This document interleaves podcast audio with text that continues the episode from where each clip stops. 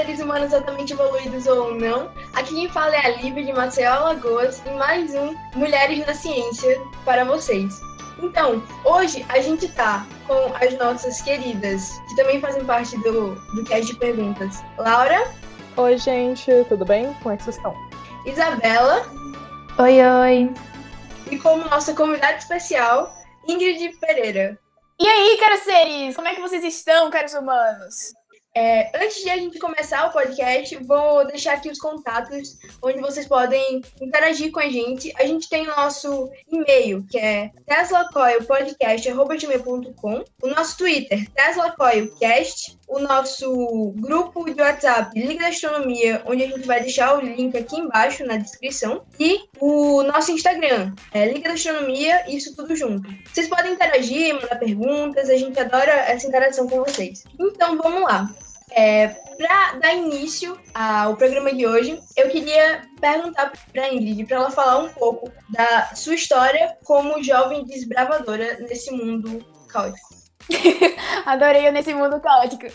Bem, primeiramente gostaria de agradecer pelo convite às meninas a esse programa, esse momento tão sábio, né, que vocês criaram para partilhar aqui experiências vividas. E eu me sinto muito honrada. Fala diretamente do sertão alagoano, para vocês terem noção. Quanto a internet ela consegue nos conectar, né? Assim, hoje eu tenho 18 anos de existência e apesar de não me prender aos números e sim às minhas experiências que foram, né, me formando até o agora. Eu creio muito que os detalhes são um indivíduo, inclusive as pessoas com quem eu me conectei ao longo dessa jornada. No mundo da internet, hoje eu tenho uma página no Instagram, uma comunidade chamada Caros Seres, né? Que são humanos que reconhecem seu potencial humano de gerar mudança, impactando a sua realidade e a realidade das pessoas que estão ao seu redor. E foi assim que eu comecei a ser uma jovem desbravadora da minha jornada, partilhando os meus aprendizados, as minhas mudanças, as minhas, as minhas reflexões quanto ao meu próprio estar aqui. E eu não tinha dimensão de como isso iria alcançar outros humanos, de como isso iria me conectar a pessoas do sul, do norte, do nordeste, do sudeste. E hoje os caras seres são, são, são a minha família, na verdade, né? Foi algo que cresceu assim, foi se desenvolvendo. Eu, hoje eu olho de carambolas. Eu não tinha dimensão de que isso iria acontecer. Mas desde muito novinha, eu fui muito questionadora. Eu sempre procurei entender mais do que me entregavam. Então, dentro de casa, eu tive um tipo de crescimento, na escola também de desenvolvimento. Tudo isso foi contribuindo para que eu chegasse aqui hoje. Eu acredito muito que todo dia é um dia, que a minha jornada, eu não sei até quantos anos eu vou viver, sabe? Se for até os 30, até os 150. Mas eu me importo muito com como eu tenho vivido o meu agora. E eu creio que isso é o que me torna uma jovem desbravadora. Ter essa, essa liberdade de olhar para minha própria jornada, entender que eu tenho minha própria rota, o meu próprio ritmo e que, carambolas, é a minha vez de fazer as coisas, entendeu? Eu vejo muita gente aí perdida e tal, e eu vim justamente para contribuir com isso, partilhando os meus aprendizados, e contribuindo com outras jornadas. Acho que a Ingrid está aqui para representar todo um, toda uma, assim, uma inspiração pro, pro nosso público do podcast, né? Tá sendo bem legal receber ela aqui. Eu queria, assim, daí eu vou passar a palavra para Lívia, né? Para ela comentar também um pouco sobre o trabalho da Ingrid. Então, eu conheci a Ingrid através do meu pai. Ele me apresentou e eu vi que você tem isso de estudar as, é, as coisas de forma independente. Como é isso? Como você faz? Eu já fico muito feliz quando você começa dizendo, ah, eu te conheci através do meu pai. É muito legal isso. Eu tenho uma super história com a minha família, que é o meu primeiro núcleo das relações humanas. E o meu, o meu, o meu relacionamento com os meus pais contou muito pra minha jornada. Então, quando você diz, cara, te conheci através do meu pai, da minha mãe, os, os pais também são carceiros, né? Eu tenho aí um grupo de pais e mães que conversam comigo sobre os filhos, sobre a preocupação do estar aqui dos seus filhos. E eu me sinto lisonjeada. É assim que fala essa palavra, né? E assim quando você fala isso. E bem, quando quanto a essa questão dos estudos e tal, é porque quando era criança eu não conseguia aprender em 50 minutos de sala de aula, tempo que o professor dava, dava né, a fazer explicação, ou então sentada, só escrevendo, só copiando. Pra vocês terem noção, aqui onde eu tô, no ambiente onde eu tô inserida neste momento, eu tô virada assim pra uma parede, tá cheia de desenhos sobre o que eu estudo, que é o cérebro humano. Então eu sou uma pessoa muito ilustrativa, eu gosto muito de pintar, eu gosto muito de desenhar, eu gosto muito de montar mapa mental. E no decorrer da minha jornada, eu percebi que eu tava muito presa a somente ler, ler, ler, escrever, escrever, escrever e pronto. Então eu tava mais decorando as coisas do que realmente trazendo elas pra minha vida cotidiana e aplicando conhecimento, que de fato é o que é importante. Não é só você pegar e absorver conteúdo, você tem que levar aquilo pra prática. Hoje eu tenho uma ideia melhor de como isso aconteceu, porque eu sempre tô fazendo estudos e análises do meu passado para entender o meu presente. Mas naquela época eu lembro que eu, eu desenhava quase todo dia. E daí eu começava a pegar, por exemplo, o assunto de biologia e desenhava em casa para eu poder entender. Então eu tinha o meu próprio tempo de aprender dentro de casa. Eu nunca, tipo, ficava satisfeita só em escutar o professor na sala de aula e dizer, não, tá ótimo, tá tranquilo, porque eu realmente me senti inútil, digamos assim, quando eu, eu só ficava estudando pra prova e dizia, cara, mas a minha vida não é passar de ano, a minha vida não é só fazer uma provinha e ganhar um 10 e ficar feliz. Eu quero compreender o que tá sendo, tá sendo me entregue, eu quero compreender a história, eu quero compreender a biologia, eu quero compreender a geografia. E foi a partir dessa vontade de querer mais, essa inquietude, que eu acabei indo para outras áreas, como por exemplo, hoje, a neurociência, a psicologia, a psicanálise, que são conteúdos que eu também partilho com os caroceiros, porque eu creio que você tem que compreender, né, a maior máquina de todos os tempos e o maior poder, que é o poder de, de pensar. Então, o cérebro humano, ele foi, ele foi e é muito importante para mim. Eu tenho uma grande ligação, digamos assim, e eu sempre estou estudando, porque quando eu me me entendo, eu consigo interpretar melhor o que eu quero para minha jornada, o que eu tenho feito e consigo ficar cara a cara com a minha natureza humana. Então. Incrível, basicamente incrível. É, é importante ressaltar também que, assim, questão de idade também, você é bem nova e ao mesmo tempo tem uma experiência de vida muito incrível. E é, é muito o jeito com que você compartilha isso, seja nas suas redes sociais ou até mesmo nesse podcast, é, é engrandecedor, sabe? E voltando assim um pouco para a questão da sua história de vida, assim, tudo, a gente sabe que você você participou do Lala. Eu não sei se assim que fala direito. E a gente queria saber um pouco o que é o Lala e como foi para lá, a questão de dificuldades, se você teve alguma dificuldade nessa sua ida, questão do processo seletivo também de como aconteceu. Então, se você puder nos informar sobre isso, agradeceríamos. Lala, Latin America Leadership Academy Bootcamp. É o nome desse evento. É a maior comunidade de jovens líderes da América Latina. E ano passado eu tive a oportunidade de conhecer o Lala e me inscrever, né? Passar por um processo seletivo. Foi a primeira vez que eu realizei uma application, como a gente chama, né? No, no, no mundo acadêmico. E assim, eu não vou mentir pra vocês. Eu, eu sou uma pessoa muito simples. Eu odeio complicar as coisas. E eu não gosto de ficar pensando, meu Deus, daqui a cinco anos eu vou ter uma mansão, eu vou ter não sei o quê, porque eu já, eu, eu já compartilhei com vocês. Eu penso muito no presente, eu penso muito no que eu tô fazendo hoje, e eu sou muito pé no chão. Então, quando eu era criança, eu imaginava, eu quero muito pro Japão. Sempre gostei muito de anime, de série, enfim. E o meu sonho era pro Japão. Mas eu entendia que eu não tinha grana naquele tempo pra ir pro Japão e que se algum dia trabalhasse muito, eu poderia alcançar aquilo. Então sempre montei muito plano, sabe? Estratégia. Se eu quero alcançar isso, eu vou por tal caminho. Só que o Lala, ele foi bem diferente para mim, porque ano passado foi uma jornada sensacional. Início do ano teve o TEDx, depois teve muito evento, muito, muitas viagens. Eu ficava, caramba, meu Deus do céu, o que que é isso? O que que tá acontecendo? E ao mesmo tempo ficava, jornada, jornada, jornada, vamos nessa. Quando foi mais ou menos em, no meio do ano, um C eu participei do Lala graças ao C me mandou uma mensagem no direct dizendo, Ingrid, essa comunidade combina muito com você. E, cara, se inscreve, tenta. E eu, gente, eu nunca fiz uma application na minha vida. Pra você ter noção, eu não sou. tô aprendendo inglês. Eu não sou uma pessoa assim desenrolada nos idiomas, não. É, é uma limitação que eu tenho que eu tô quebrando todo dia, todo dia eu estudo. E eu ficava pensando, se esse negócio for em inglês, eu não vou conseguir participar e tal, tal, tal, aquela coisa toda. Até que eu botei assim a cabeça para pensar nisso. Beleza, ele me, me, ofereceu, me passou essa oportunidade. Então agora eu vou criar um vínculo com isso. Eu vou entender do que se trata o Lala, por que ele me recomendou e se realmente vai ser importante assim para o momento que eu tô vivendo agora. Será que realmente vale a pena eu vivenciar, investir meu tempo nessa comunidade e ir para esse evento? E aí foi quando eu iniciei uma série de pesquisas sobre o que é o Lala. Comecei a entender o propósito, né? o objetivo, a missão. E aí eu fui me conectando. Foi tipo umas três semanas de pesquisa, eu conhecendo outras pessoas que já participaram também. E a partir desse momento, mesmo sabendo que era uma oportunidade incrível, não adianta. Todo dia tem oportunidades incríveis por aí. Você tem que selecionar quais são aqui, quais são as oportunidades que realmente vão te trazer algum tipo de mudança para tua jornada, que realmente vão contribuir com o teu desenvolvimento. Então foi algo que eu coloquei na balança. Vamos ver o que é que daqui eu realmente vou conseguir utilizar para minha própria rota. E conhecendo Lala, eu disse, cara, agora é isso que eu quero. A partir do momento que eu criei uma vontade e eu criei um objetivo, eu junto todas as minhas forças para poder alcançar aquilo. E foi o que aconteceu. Eu fiz a application, gravei vídeo e eu me inscre... eu mandei a minha inscrição no último dia de inscrição, porque tava muito assim, será, será, mas ao mesmo tempo que eu tava, será, será, eu tava caminhando, sabe?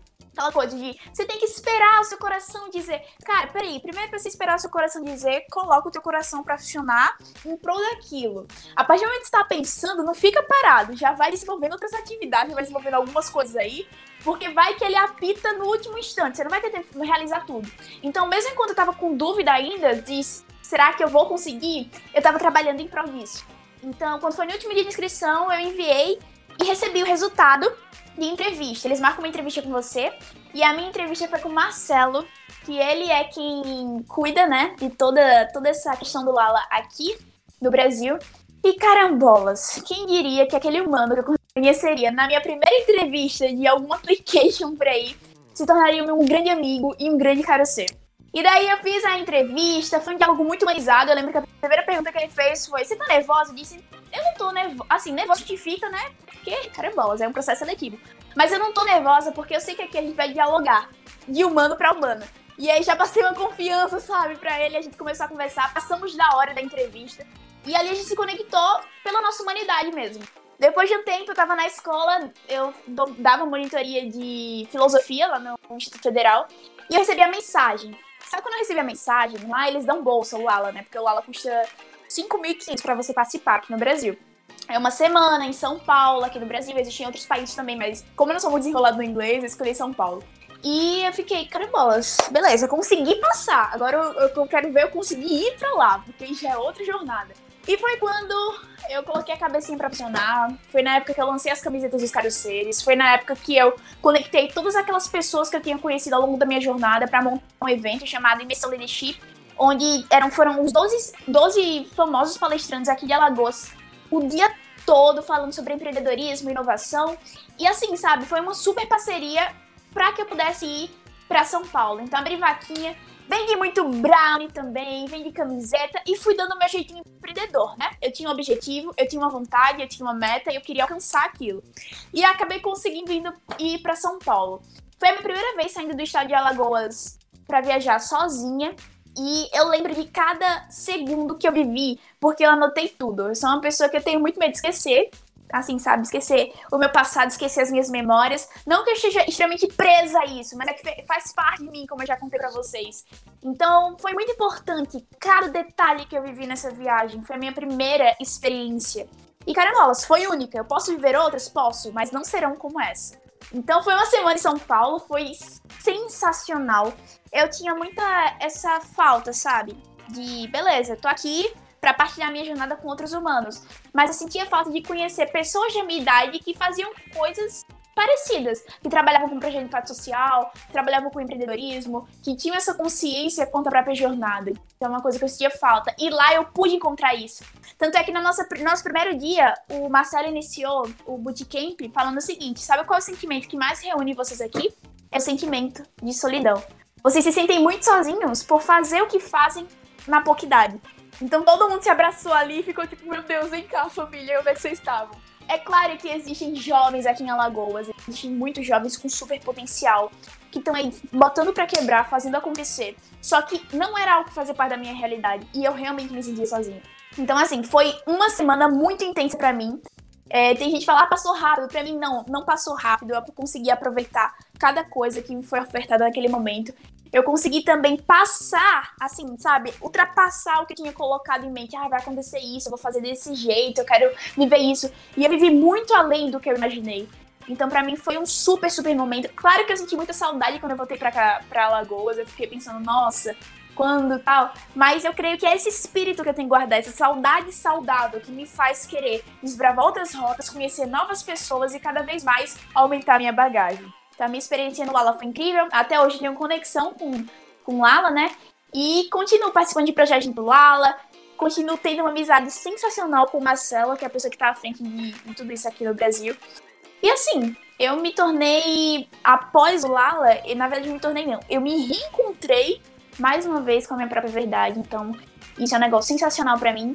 E o que acontece quando eu participo desses grandes momentos, desses grandes eventos, é que o que eu pego é o seguinte, eu tô vivendo aqui para partilhar, beleza? Então a minha missão após o Lala é disseminar o Lala para outros jovens, principalmente jovens do sertão alagoano, principalmente jovens de Alagoas, porque tem muita gente querendo fazer, mas assim, imagina você querer fazer e não ter espaço para fazer. A gente precisa pegar na mão um do outro, principalmente nós dessa geração, e olhar um pro outro e dizer, cara, eu consegui, tu também consegue. Sabe quem vai te ajudar? Eu vou te ajudar. Você quer ir comigo? Quer? Então vamos. Então esse é o senso de comunidade, senso de liderança partilhada, senso de jovens líderes, né? É, você já palestrou para vários adultos, né? É, assim, em relação ao TEDx, muitos estudos mostraram que apesar do número de mulheres palestrantes ficarem equiparável ao número de homens, né, o que é ótimo, por sinal, em relação à idade não é bem assim. E a maioria das pessoas ali são acadêmicos que estão disseminando seus estudos, e mais da metade ali são adultos, né, no caso. E assim, você viu a sua idade sendo um empecilho em algum momento? Assim, em suas palestras, em seu movimento, assim? Cara, sim. Vamos lá, deixa eu explicar.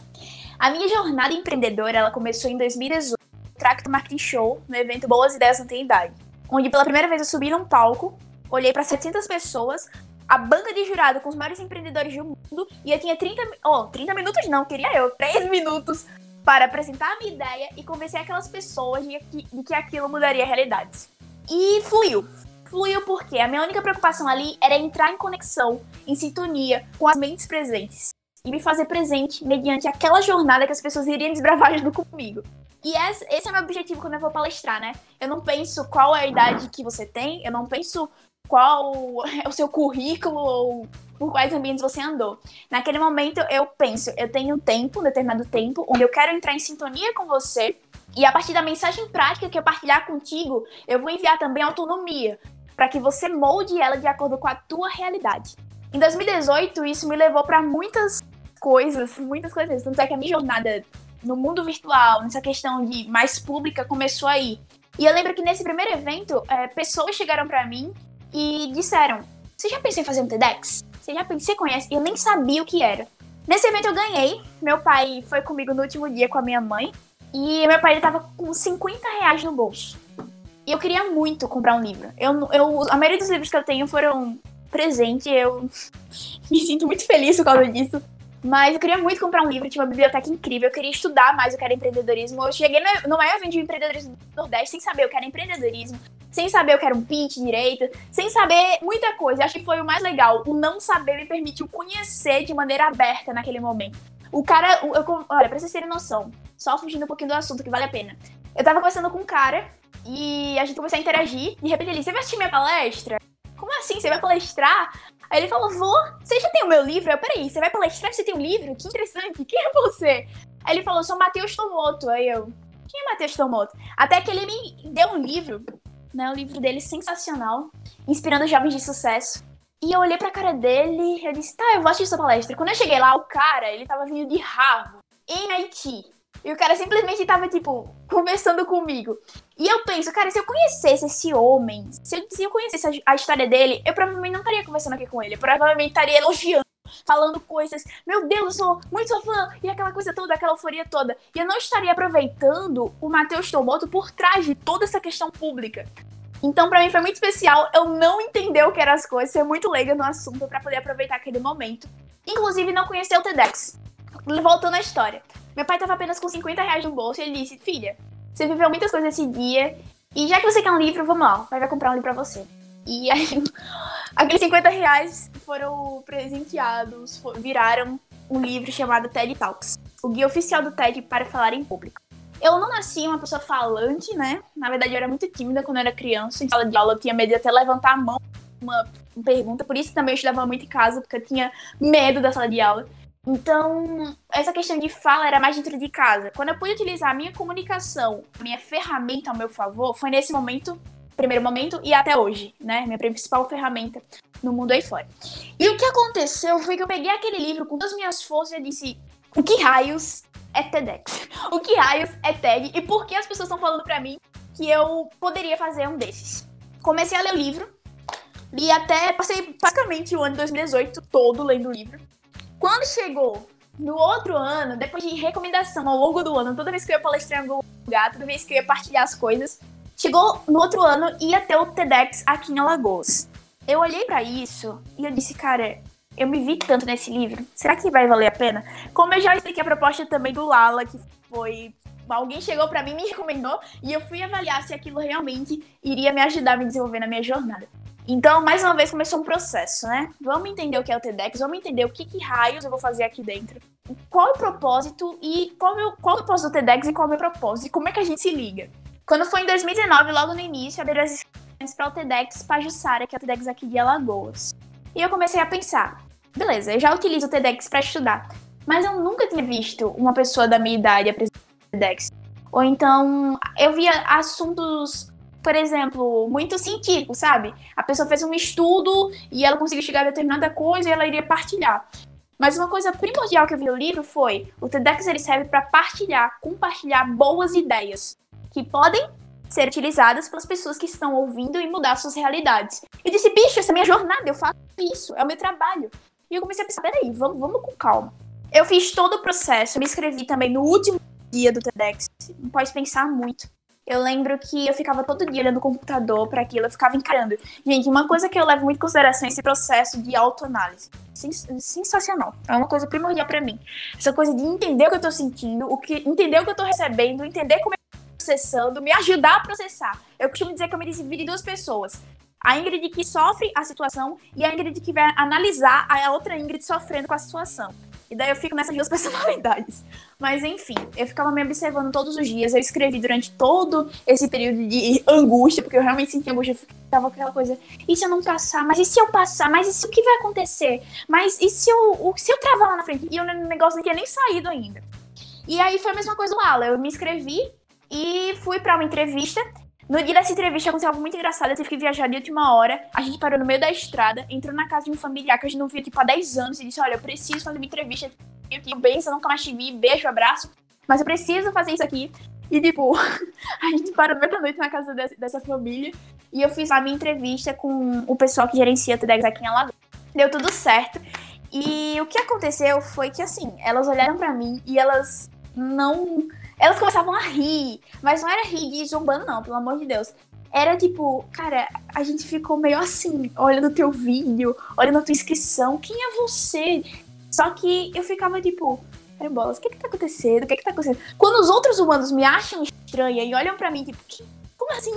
Eu fico, eu fico do mesmo modo, eu fico, como assim? O que que tá acontecendo? O que que você, o que que você tá vendo aqui? E a gente conversou muito, elas acabaram se emocionando na entrevista e eu comecei a tomar dimensão do que raios eu tava fazendo e o que raios eu tava compartilhando e como aquilo iria fluir. Após um período bom aí, olhando o computador todo dia, muito nervosa, muito ansiosa, eu sinto as coisas com uma intensidade, tipo, nível 10 do que uma pessoa, tipo, sentiria. Eu sou muito intensa com essas coisas. E isso me ajudou muito, porque foi ao longo desse processo que eu pude me conhecer mais ainda e ter outras vertentes minhas. Quando chegou no dia de receber, foi através de uma live. Aí eu ficava preocupada, gente. É o meu e-mail ou é tipo. Vai ser pelo e-mail ou vai ser pela live e começar aquela angústia de novo. Só que aí foi uma live. Eu me emociono até hoje, porque eu assisti essa live com o coração na mão. E em todo esse processo, até eu receber a notícia deles gritando lá em Maceió live, os meus pais não sabiam que eu tava me inscrevendo pro TEDx eu aprendi muito a ter autonomia sobre as minhas coisas. Não é que você não vai compartilhar as boas novas da sua jornada, mas eu primeiro tento vivenciar um momento para compartilhar e até com os meus pais. Eles só ficaram sabendo o que era TEDx, o que eu ia fazer, a ligação que tinha com o livro que meu pai me deu 50 reais na época, um ano depois. E eu lembro que quando eu passei, eu chorei, eu chorei, eu chorei, mas eu chorei com uma felicidade, uma coisa de mais uma jornada. Vamos nessa, mais uma rota. Quando eu conheci os outros palestrantes, eu tremi na base. Eu não vou mentir. Não por uma questão de inveja, longe disso. Mas uma questão de olhar e dizer, carambolas, eu vou dividir um palco com essas pessoas. E inicialmente eu comecei uma coisa de comparação de, cara, o cara é formado em não sei quantas coisas. A mulher lá, Ana Fontes, empre... a mulher é reconhecida pela Forbes, pelo por empreender com outras mulheres. Vicente Carvalho, do Razões para Acreditar. Gabi, que faz parte do negócio lá internacional. E eu comecei a comparar aqui o Fernando Peron, não sei o quê. E eu, gente, o Tamuia, o professor, não sei. O que, que eu tô fazendo em essas pessoas? Essas pessoas tinham, tipo, a média de 30 anos pra frente. Tinha a. Qual é o nome dela? A Clara, a Clara, que acabou de participar de uma live com o Pedro Bial, que participou da, da Brasil Conference. E eu fiquei tipo, carambolas, meu Deus do céu, quem são essas pessoas? O que, é que eu vou fazer aqui? E eu comecei também a olhar para minha jornada e a me comparar com outras jornadas. Isso foi muito ruim para mim inicialmente, que eu ficava, mas o que eu vou levar? Eles vão levar isso. Isso é uma vergonha. Gente, insegurança existe, né? Tive que trabalhar com as minhas emoções, com os meus sentimentos. E esses pontos fracos, eles me fortalecem muito. Porque são a, são a, são a partir dessas pequenas inquietudes que eu vou atrás, eu vou tentar me entender o que é que tá acontecendo. E assim, dentro do TEDx você tem uma coach, né? Que é a pessoa que vai te acompanhar e vai desenvolver a tua história. Eu não tinha noção de toda a jornada que eu tive até o momento. E foi graças ao TEDx, a esse período de compreender a minha história, que eu voltei. E hoje eu tenho todo um estudo do meu passado. Hoje eu tenho toda uma análise que foi construída do meu nascimento até o agora, até o que me trouxe ao aqui. E foi isso que eu compartilhei no TEDx. Eu tive muita insegurança quanto aos outros palestinos, como já expliquei, não por inveja, mas por ficar. Eu tenho capacidade para dividir palco com essas pessoas e eu comecei a ignorar o meu potencial, o que eu tava ali para partilhar. Poxa, minha jornada não foi igual a da menina que foi pro Brasil Conference, um negócio sensacional. Mas já fiz outras coisas, eu também tenho enredo. Eu nunca saí do Brasil, mas eu tenho história dentro do Brasil, eu tenho história em Alagoas, eu tenho história no sertão alagoano. Isso também serve para partilhar, isso também serve para inspirar outras pessoas. Então eu comecei a tomar mais propriedade do meu nome, da minha jornada, da minha comunidade, do que eu tinha feito, de quem eu era. E eu comecei a ter clareza sobre a minha própria identidade, sem julgar os outros. Então foi algo fundamental para mim. É claro que eu percebia, né, a questão dos, dos olhares, não dos, dos, outros palestrantes. Os outros palestrantes, eles me abraçaram de uma maneira assim, mas de outras pessoas. Como assim? Você passou no TEDx? O TEDx, tipo, aquilo que eu assisto, que eu, eu uso às vezes pra estudar, se passou nesse negócio. Eu ficava tipo, sim, eu passei. Só que eu só compartilhei com outros humanos quando eu tinha alcançado o meu objetivo. E foi aí que eu fui compartilhar as dores que eu senti pela jornada. Então eu vivo muito o momento para depois partilhar, como eu já falei muito aqui. Mas assim, eu eu não senti uma. Eu, é claro que tem essa diferença de idade, etc. Mas eu palestrei justamente sobre isso. Que a maturidade não é a idade que você tem. Ah, o meu pai tem 55 anos, mas às vezes ele erra e digo, pai, o senhor errou aqui. E ele tem maturidade suficiente para dizer, realmente, filha. E também tem maturidade para dizer, filha, você errou aqui. E a gente erra junto e a gente olha junto pro problema e a gente resolve junto. Então, assim, a, a, maturidade, ela não vem com a idade. A maturidade, ela vem a partir do momento que você reconhece as experiências que você viveu e você transforma e ressignifica essas experiências. Então, se encaixou muito com a questão da minha idade naquele palco, se encaixou muito com a questão da minha jornada até aquele momento. E assim foi.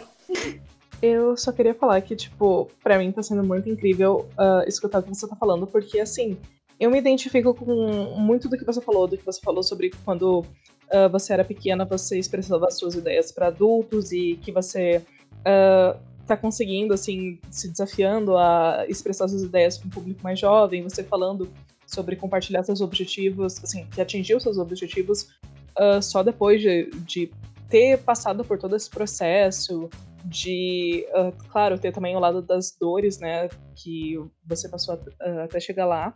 E para mim isso, assim, você tá me dando certa coragem, sabe? E eu acho que muita gente que tá ouvindo também se sente assim. E uh, tá sendo bem interessante para uh, fazer uma relação com até com o que a Isabela falou antes sobre o TEDx, tipo de palestrantes, mulheres e tal, eu vou te fazer uma pergunta também mais sobre assim essas dores que estão envolvidas no processo. Uh, se você já encontrou alguma dificuldade por ser mulher, né? Como a gente está também falando de um podcast, assim, no nosso quadro de Mulheres na Ciência, Uh, se você já encontrou esse tipo de dificuldade, como é que você fez para contornar isso? Assim, é uma coisa que é bem interessante discutir. Então, é, eu tenho um texto publicado no meu blog que é mais direcionado para essas dores que eu já vivi, né? E é o seguinte: quando em 2018, quando eu comecei a participar de competições de ideias, de empreendedorismo, de apresentar pitch, eu tinha uma necessidade de encontrar outras meninas que fizessem coisas também, coisas parecidas. Como assim, Grid? Você queria transformar, sei lá, encontrar uma, uma um clone ou coisa assim? Não, gente, é porque é o seguinte. Na época que eu assisti o YouTube, quando chegou a internet aqui na minha casa, eu pesava menina pela internet, é, ah, tal, ah, enfim, o público teen, né? E eu queria saber o que essas pessoas estavam fazendo para me sentir inspirada também, como você está sentindo nesse momento. E carambolas, eu encontrava meninas mais envolvidas com o mundo da moda, e, né, a blogue... Blo... é blogueira, não tenho nenhum problema com isso, é porque às vezes as pessoas têm um preconceito, né, ah, blogueirinha, não sei o que, não. Pessoas que trabalhavam com essa questão de, ah, eu sou blogueira, eu trabalho com moda, trabalho com ser digital influencer. E eu ficava, cara, mas eu queria conhecer meninas que trabalham com impacto social. Eu queria conhecer meninas que tivessem empreendedorismo. E eu que trabalhasse com empreendedorismo. E às vezes eu ficava pensando, nossa, deve ser algo tão errado eu querer estar tá procurando, eu ficar procurando pessoas assim. Mas é a necessidade que a gente tem de olhar para outras jornadas e se sentir inspirado por essas outras jornadas para prosseguir na nossa própria rota, sabe? E eu ficava me perguntando, será que existe? É óbvio que existia, mas não era, não fazia parte da minha realidade. E foi por essa falta, essa falta de representatividade que eu comecei o que eu comecei. Eu tenho um texto publicado exatamente, exatamente esse título aí foi por essa, por essa coisa de me perguntar onde é que estão as meninas da minha idade que gostam também disso, da minha faixa etária. E eu disse, cara, quer saber, já que eu não tô encontrando, vai ser. E eu comecei a fazer conteúdo pro Instagram. Lá nesse evento que eu fui em Maceió, e quando eu ia para as competições de ideias, eu comecei a, a compartilhar com os humanos da, do Instagram como era, como é que funcionava. Pra ter noção, em 2018, o primeiro evento que eu participei de competição de ideias, é, o meu grupo não tinha professor, professor que eu digo assim, para estar tá ajudando, um mentor da equipe, não tinha. A gente foi sim orientador. Nós éramos as, os três mais novos de todos os competidores. Tinha gente que tava, tipo, na faculdade, tinha gente ali com um doutorado, mas a gente tava lá. E pra ser noção, no final do ano, eu tava lá como mentora de pitch. Então, assim, até quando eu comecei a minha própria rota, eu era comparada ao menino a um menino que era famoso no mundo do empreendedorismo, chegaram a me dizer: Nossa, você, você parece a masculina de tal pessoa. Pra mim, no momento, era tipo, carambolas. Tinha dois lados, né? Carambolas, que sensacional. Essa pessoa realmente inspira outras pessoas, essa pessoa realmente tem um trabalho incrível. Mas por que eu tenho que ser a versão masculina? Por que eu não posso ser a minha própria versão? Por que não pode ser só, nossa, você realmente faz isso, que negócio sensacional? Então, foi eu que comecei a me incomodar desde o início, sabe?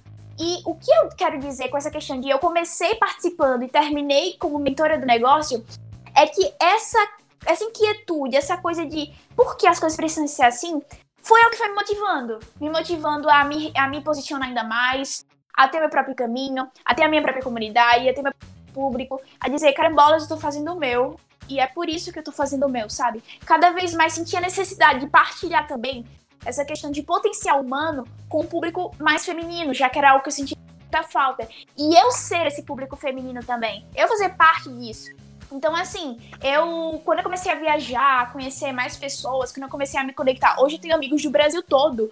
E eu consigo, por exemplo, ligar agora para uma amiga que trabalha com subprojeto de impacto social. Hoje eu conheço jovens líderes jovens, meninas que estão à frente de empreendedorismo, que estão à frente de projeto científico, que estão à frente, enfim, de várias coisas. Hoje eu conheço. Mas naquela época eu não conhecia, naquela época eu sentia falta. E isso também foi primordial para eu começar o que eu comecei. Eu, me, eu sentia falta de uma representatividade e já que não tinha, eu decidi representar. Então, quando. eu não falo muito sobre isso de maneira direta, porque eu troquei essa questão de homens e mulheres por humanos. É o meu foco humanos, né? Pessoas que reconhecem o potencial humano. Mas isso não significa que também não importe. Eu gosto muito de falar sobre isso quando eu encontro, né, as minhas amigas ao redor do Brasil, as minhas amigas aqui também. Enfim, mulheres, meninas que estão à frente das nossas dores, das nossas dificuldades. É muito interessante no meio do empreendedorismo de ideias, por exemplo, quando você chega. Eu participei de uma da NASA que eu era a única adolescente do ensino médio participando. E assim, é porque o negócio só podia para pessoas de mais de 18 anos. enviei o meu, o meu, como é que fala?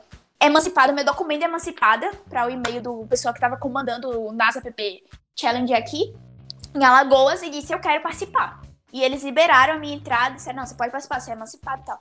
Quando eu cheguei lá, eu era a única garota de adolescente de ensino médio e eu fiquei num grupo de seis garotos de mecatrônica da UNIT. E eu fiquei tipo, caramba, como é que vai ser aqui? Tipo, os meninos vão olhar pra mim e vão dizer, você não tem informação nenhuma, o que você tá fazendo aqui? Eu quero saber, bora com tudo. Vamos mostrar pra que a gente, o que, que a gente veio fazer aqui. Sentei na mesa e eu não tô brincando, eu não tô brincando.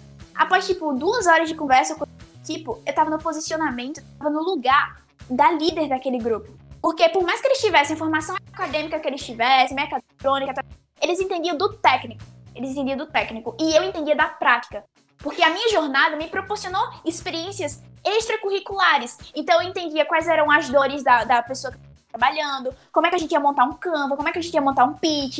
E aí a gente começou a ter um bom relacionamento.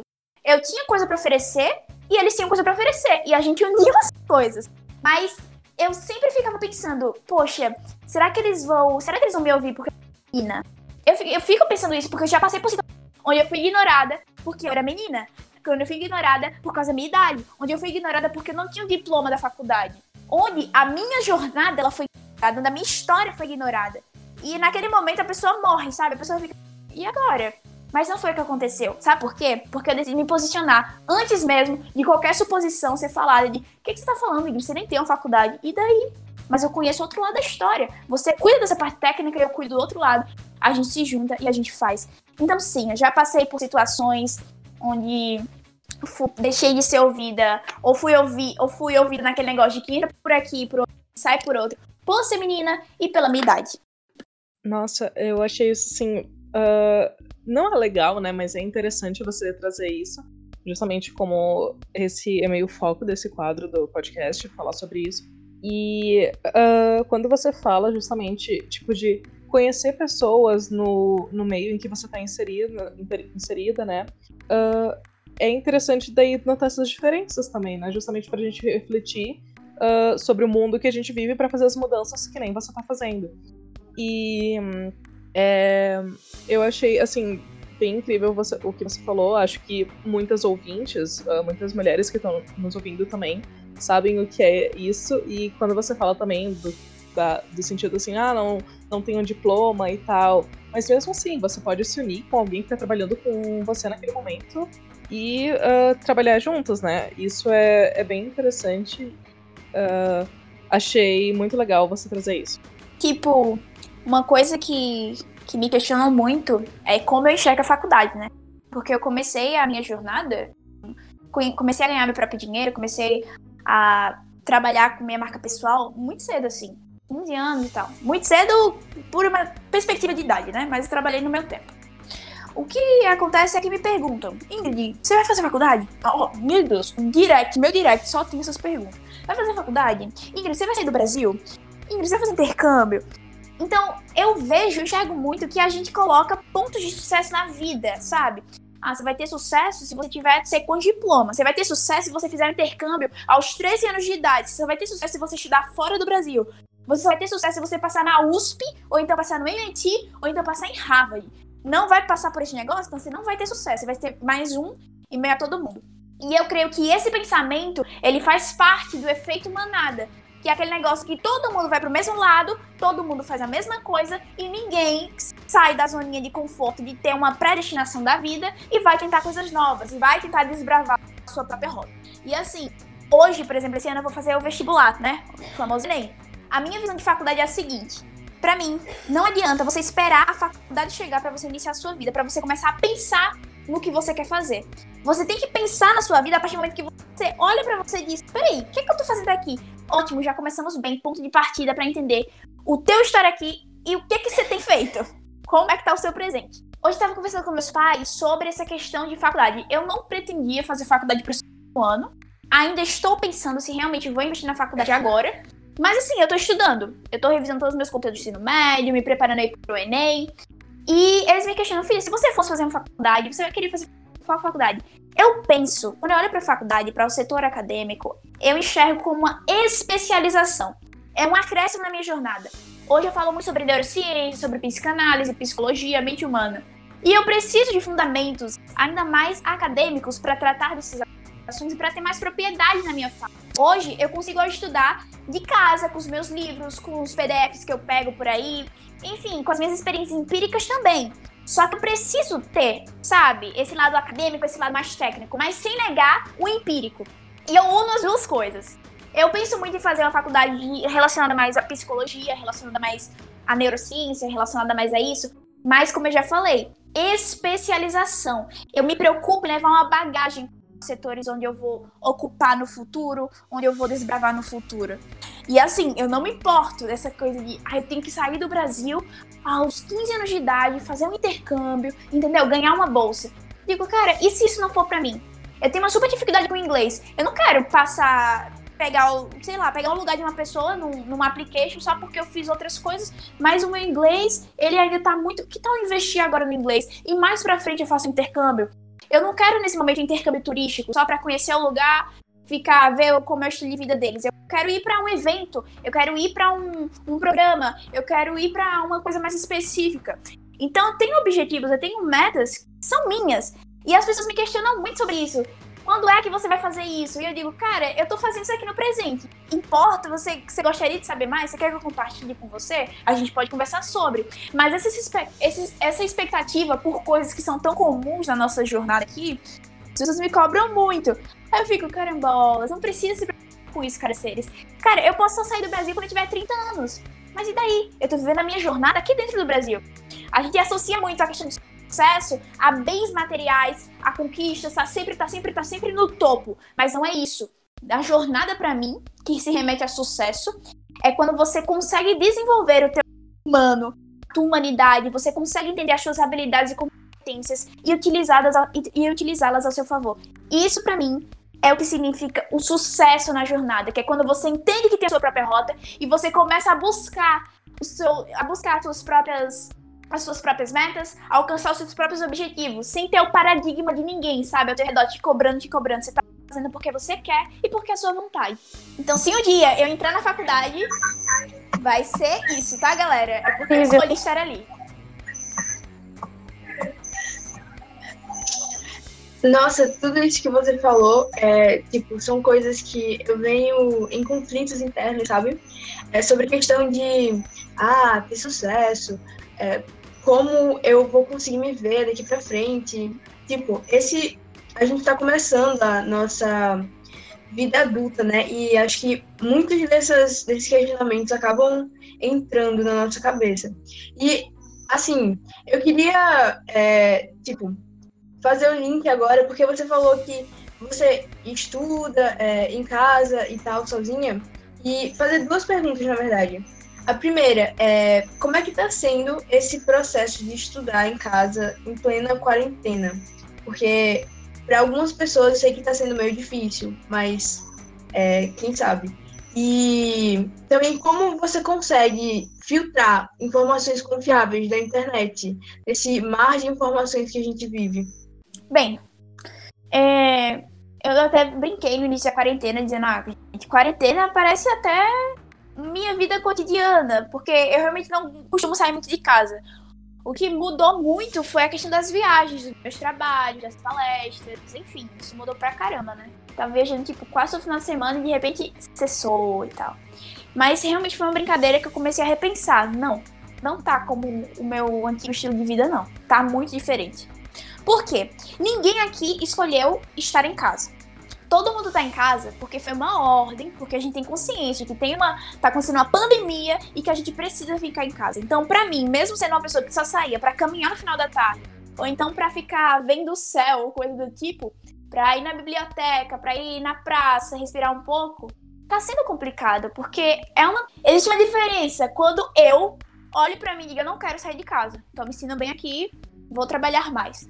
E existe a diferença de outra pessoa chegar para mim e dizer: Olha, você não pode sair de casa. A partir do momento que a pessoa diz: Olha, você não pode sair de casa, eu digo: Vira assim, digo: Por que raios eu não posso sair de casa? Vamos conversar aqui.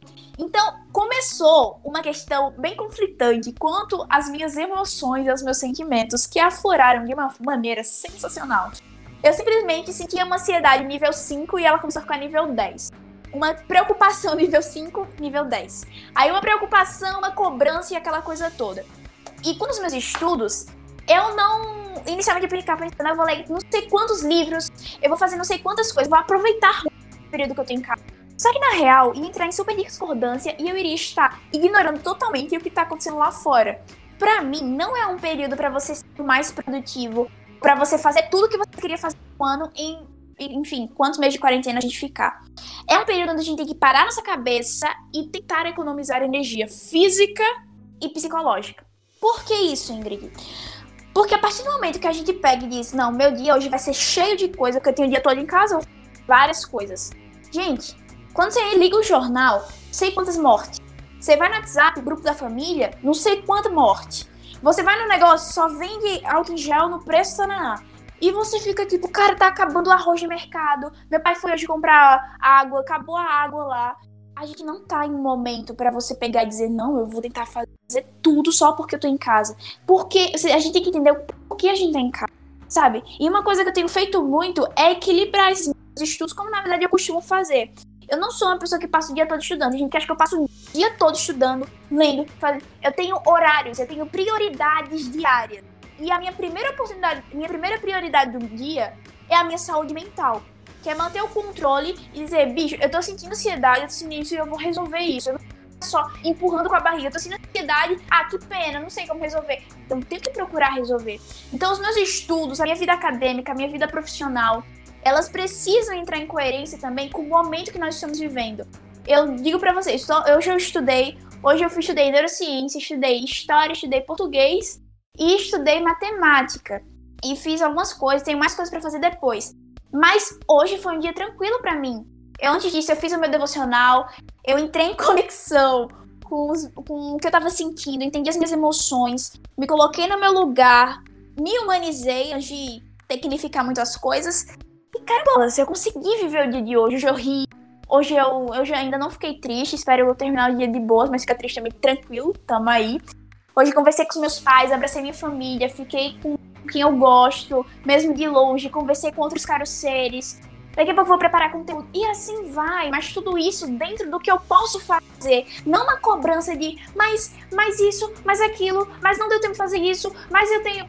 Gente, têm que. Ó, uma coisa que eu vejo muito de principalmente a galera que tá estudando para vestibular, essa coisa de ter uma rotina de você, de você botar até na agenda que se você vai beber água, se você vai, aí eu vou Pra que isso?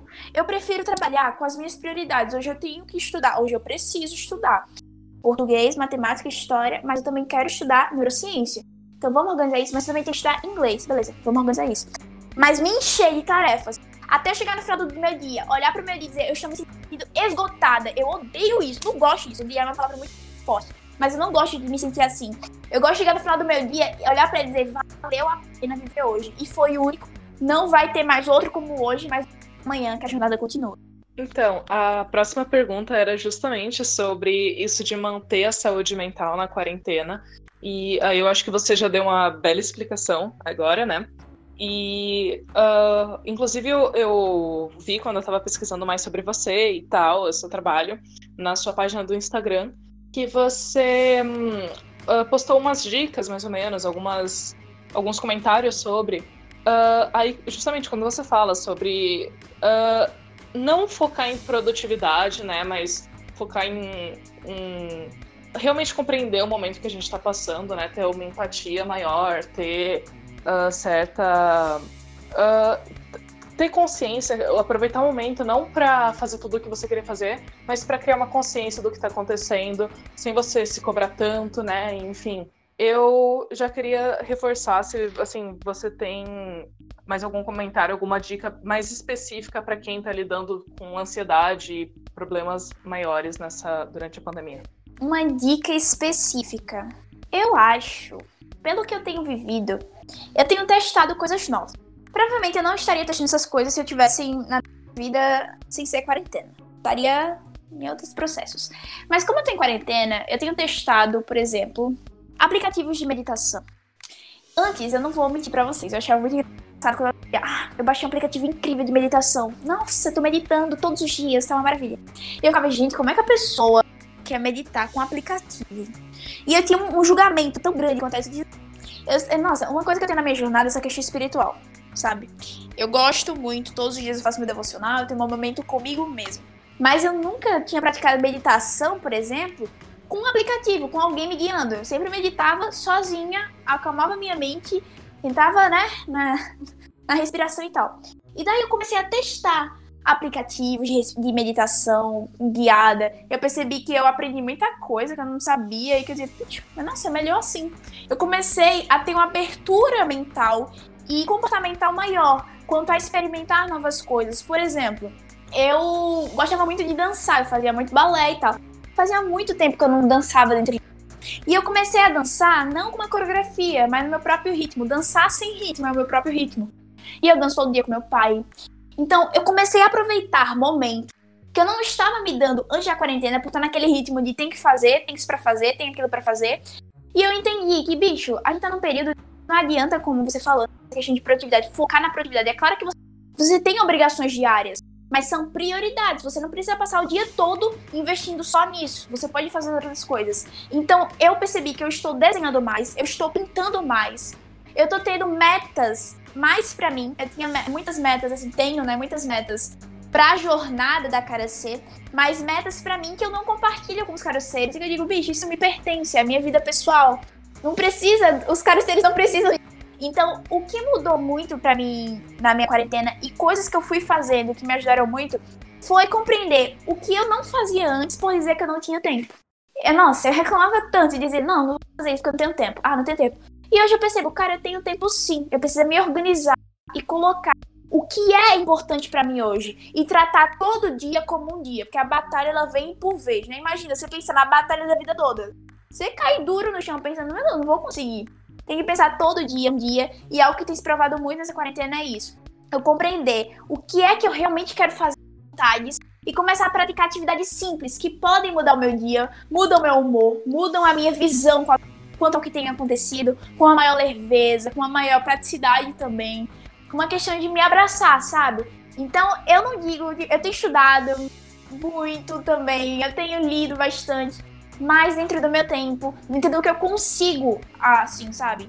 Trabalhar. Mas não nessa coisa de Ingrid, você precisa fazer 30 redações essa semana porque você tem tempo suficiente.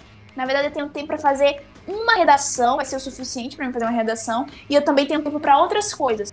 Porque nem só de meter a cara nos livros vive o homem. A gente tem que pensar nas nossas experiências diárias, nas nossas vivências e como a gente tem investido na nossa vida com outras pessoas, com os relacionamentos à nossa volta. Algo que mudou muito aqui na minha casa foi o relacionamento que eu tenho com os meus pais.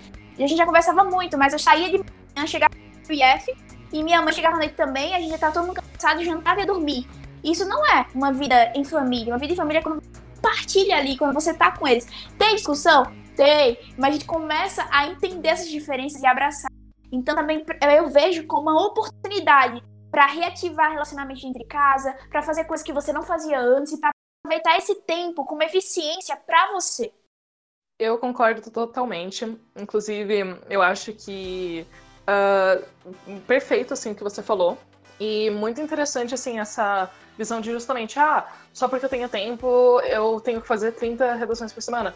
Você tem tempo não só para as redações, né? Eu achei muito interessante como você tem uma visão holística do que está acontecendo assim uh, de como você pode né, se, uh, se, melhorar, melhorar seus conhecimentos, só que de uma visão, de uma forma holística, não só assim pensando no, no que você vai estudar e tal, mas também para como você vai se acalmar, enfim.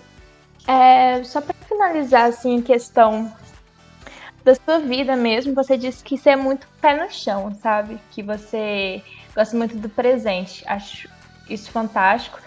E me perdoe um pouco pela pergunta, inclusive, mas se você tem um projeto futuro, você pretende, como que você pretende ver daqui a uns anos? E sobre o projeto seu com produtividade agrícola também, é, como que ele está se encaminhando e qual que é o futuro dele? Olha, não é porque eu falo do presente que eu não penso no futuro. Na verdade, quando o futuro chegar, ele vai ser presente. Porque o futuro ele não existe. A gente fica trabalhando com possibilidades inexistentes quando a gente pensa no futuro. Mas, gente chegar até um futuro, pra eu ter um 2021, eu preciso viver o 2020, né? Então depende, tá? Depende muito do que eu tô vivendo hoje. Não se preocupe, você pediu desculpa. Eu fiquei tipo, não, não precisa pedir desculpa. Eu penso assim no futuro. E eu tenho assim metas futuras, mas que sempre pensando no que eu estou fazendo agora e como eu estou trabalhando para alcançar essas metas. Quanto ao meu futuro, uh, vamos ver. Eu quero me aprofundar ainda mais nos meus estudos sobre o cérebro humano, sobre neurociência, sobre psicologia e psicanálise. Eu quero trabalhar ainda mais com a minha marca pessoal, expandir a comunidade dos raros seres, ter uma maior disseminação da mensagem prática que está sendo pregada aí desde 2018 e que isso alcance outras jornadas. Eu quero participar de mais competições de inovação e investir também numa startup que eu tenho desenvolvido que é a Team Choices, que é uma startup onde a gente pega e diz: Olha, jovem, você não está na escola só para passar de ano. Você tem competências e habilidades que foram desenvolvidas ao longo da sua jornada até agora e que você pode utilizar ao seu favor para gerar impacto para a sua comunidade.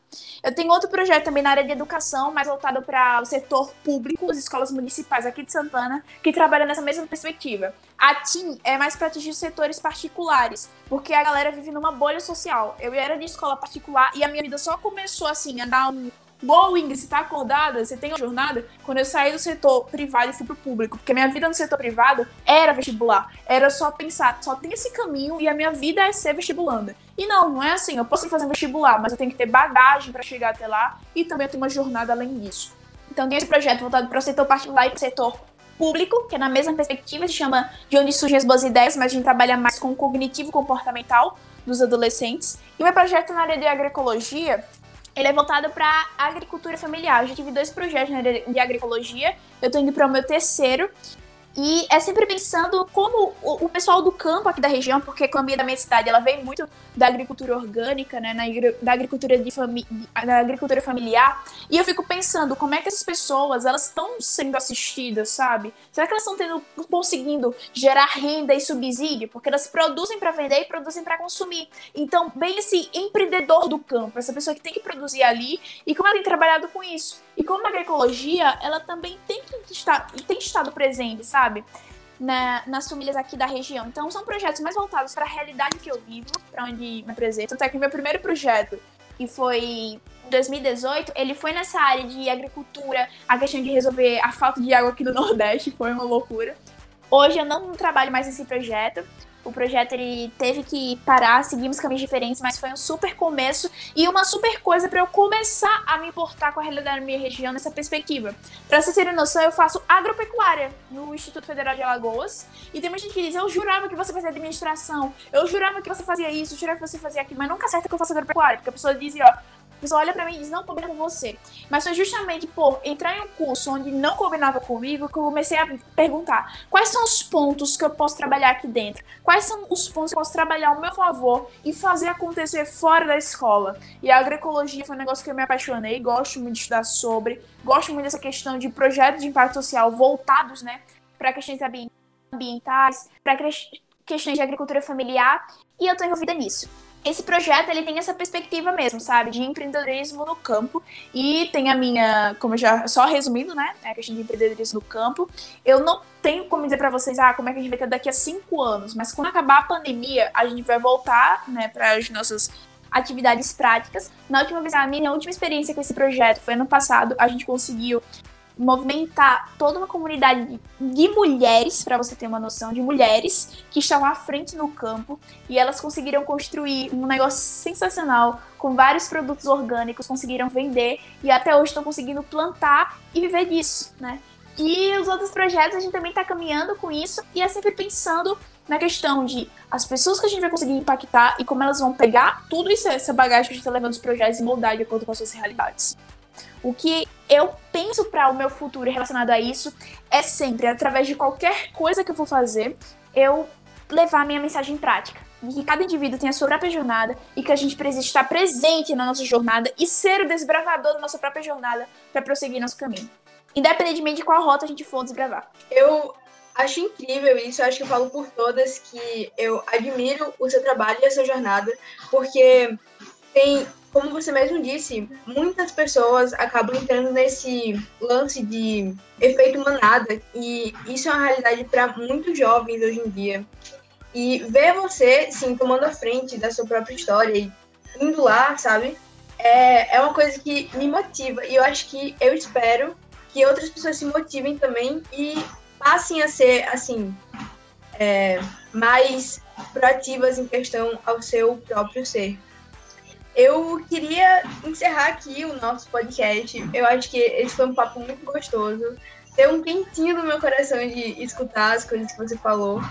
E eu, antes de encerrar, eu quero deixar aqui o, mais uma vez os nossos contatos. Como vocês já sabem, a gente tem o nosso e-mail, teslacoilpodcast.com, o nosso Twitter, teslacoilcast, o nosso Instagram, Liga da Astronomia, e o nosso grupo de WhatsApp, que o link vai estar aqui embaixo para vocês poderem conversar mais com a gente, também tem o nome Liga da Astronomia, e que a gente fala sobre astronomia e também um pouco de outras coisas. Agora eu queria deixar é, essa parte para a gente fazer as considerações finais.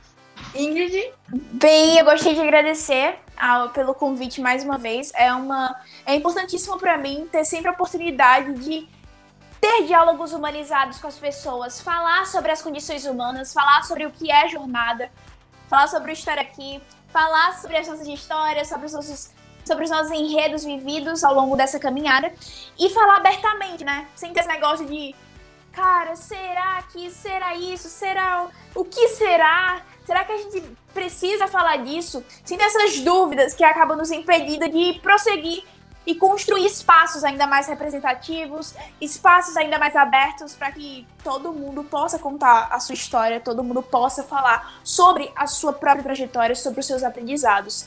Então, para mim, é algo sensacional estar aqui com todos vocês.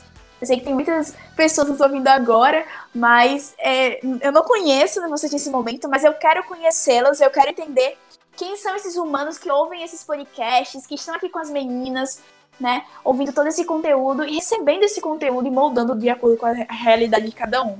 Então eu vou deixar aqui também o meu Instagram, ingrid.pereiras, o meu site, Jovem Desbravadora, uma jovemdesbravadora.com, vocês podem acessar lá, tem as minhas histórias, meus enredos. Tem um canal no YouTube chamado Ingrid Pereira, Caros Seres, também, para vocês a verem aí. Tem o meu TEDx, Maturidade Não Vem com a Idade. Tem muita coisa, mas vamos por, por partes. Primeiro, você pode me seguir lá no Instagram, arroba ingrid.pereiras. Manda direct pra mim se você ouviu esse podcast, participou desse diálogo humanizado com a gente. E eu quero te conhecer, eu quero ter diálogo humanizado, especialmente com você, quero ser. Muito obrigada, meninas, pelo convite desde já. É, Laura? Eu uh, só complemento, né? Mas Acho, acho incrível, acho agradeço a participação da Ingrid, porque foi realmente assim uma experiência muito legal uh, ter essa conversa aqui com ela. Acho legal vocês acompanharem o trabalho dela também. E, claro, uh, mandar com qualquer comentário também sobre o podcast de hoje para ela e pra gente, né? Uh, qualquer impressão, enfim.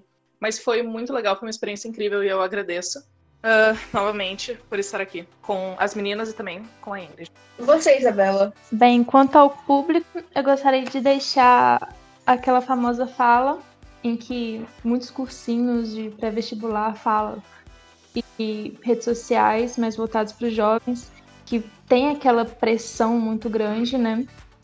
Que é todo mundo tem seu tempo. E tá tudo bem se você ainda não está pronto para isso, né?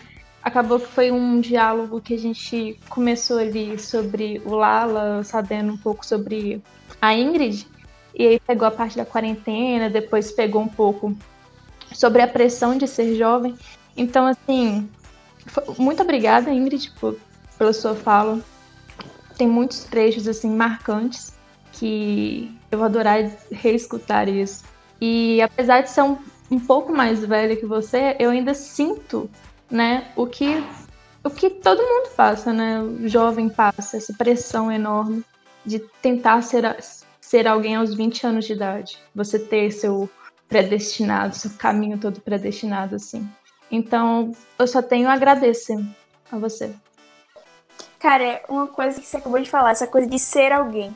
Gente, pra, pra fechar aqui nosso diálogo, quero agradecer a fala de, de cada uma também, né? Mas olha, esse lance de chegarem para você e perguntar quem você é e você tremer na base, parou com isso. Parou com isso.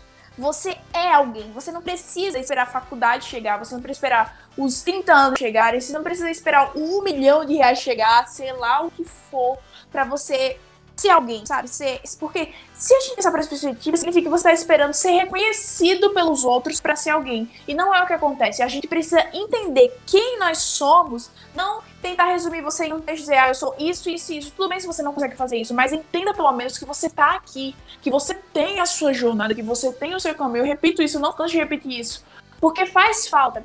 Essa coisa de ficar esperando o que vai acontecer para eu ser, para eu finalmente ser. Mas você já é. Como é que você chegou até aqui sem ser ninguém? Não existe isso. Então reconhecer quem somos até pelo nosso próprio nome. Eu sou a Ingrid. Ela é a Lívia. Ela é, ela é a Laura. Ela é a Isabela. Olha que forte isso. O poder do eu sou. Eu sou e ponto final. O que vier depois é lucro. Ai, nossa, perfeito. Acho que dá para encerrar o podcast muito bem com a sua fala. É, eu só queria mais uma vez retomar a fala da Isabela e agradecer por você ter aceitado participar dessa experiência com a gente. E para o nosso público, eu fiquei enfiado pegar no pé, porém, é, pedir que nesse tempo de quarentena vocês fiquem em casa e aguardem só mais um pouquinho, porque uma hora vai passar. Então, é isso. Obrigada, gente, por escutarem até aqui. Um beijão e até a próxima!